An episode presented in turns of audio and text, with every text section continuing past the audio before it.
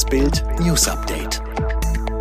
Es ist Dienstag, der 24. August und das sind die Bild top meldungen Taliban drohen dem Westen mit Krieg in Kabul. Größter Mann der USA ist tot. Paralympics in Tokio starten. Jetzt drohen die Taliban dem Westen ganz offen mit Krieg. Wenn die USA und ihre Verbündeten ihren Abzug aus Afghanistan verzögern sollten, werde es Konsequenzen geben, tönte ein Taliban-Sprecher gegenüber dem britischen TV-Sender Sky News. Das Ultimatum der Islamisten für das vollständige Verlassen Afghanistans, Dienstag, der 31. August, das sei die rote Linie. Wenn die Vereinigten Staaten oder Großbritannien mehr Zeit verlangen, um die Evakuierungen fortzusetzen, ist die Antwort Nein, drohte der Sprecher. Problem, durch die dramatischen Zustände am Flughafen Kabul können bis dahin voraussichtlich nicht einmal alle US-Staatsbürger ausgeflogen werden, geschweige denn sämtliche afghanischen Ortskräfte.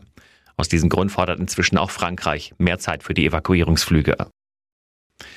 Er war der größte Mann Amerikas. Der 2,35 Meter große Igor Wowkowinski starb am Freitag im Alter von 38 Jahren im US-Bundesstaat Minnesota an einem Herzleiden, wie seine Mutter auf Facebook mitteilte.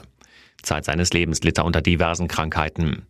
Bei dem aus der Ukraine stammenden Amerikaner wurde als Kind ein Tumor entdeckt, der eine übermäßige Ausschüttung von Wachstumshormonen verursachte. Wegen seiner Erkrankung zog seine Familie in die Stadt Roster in Minnesota, die für ihre medizinische Versorgung bekannt ist. Trotz einer Behandlung wuchs Wowkowinski weiter und erreichte eine Rekordgröße, die ihn ins Guinness-Buch der Rekorde brachte. Bekannt wurde er, als er bei einer Veranstaltung von Ex-Präsident Obama dessen Hand schüttelte. Gesundheitsminister Spahn hat seine Pläne verteidigt, in denen die Inzidenz nicht mehr der wichtigste Corona-Messwert sein soll.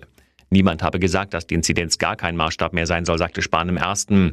Er will bei neuen Maßnahmen stärker auf die Krankenhausbelastung durch Corona-Patienten achten. Die Deutsche Bahn kann wegen des Streiks der Lokführer auch heute nur eingeschränkt fahren. Rund 30 Prozent des üblichen Fahrplans können laut Bahn im Fernverkehr abgedeckt werden. Bei den Regionalbahnen fahren im Schnitt vier von zehn Zügen. Der GDL-Streik endet heute Nacht um 2 Uhr.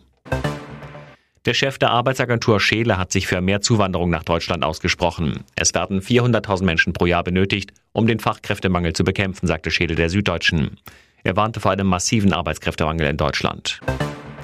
In Tokio starten heute die Paralympics. Die Eröffnungsfeier beginnt um 13 Uhr unserer Zeit.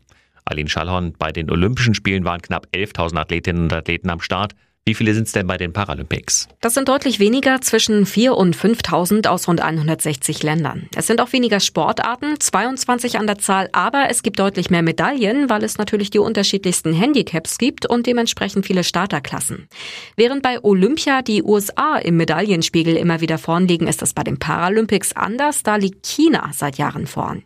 Deutschland belegte bei den letzten Paralympics in Rio Platz 6.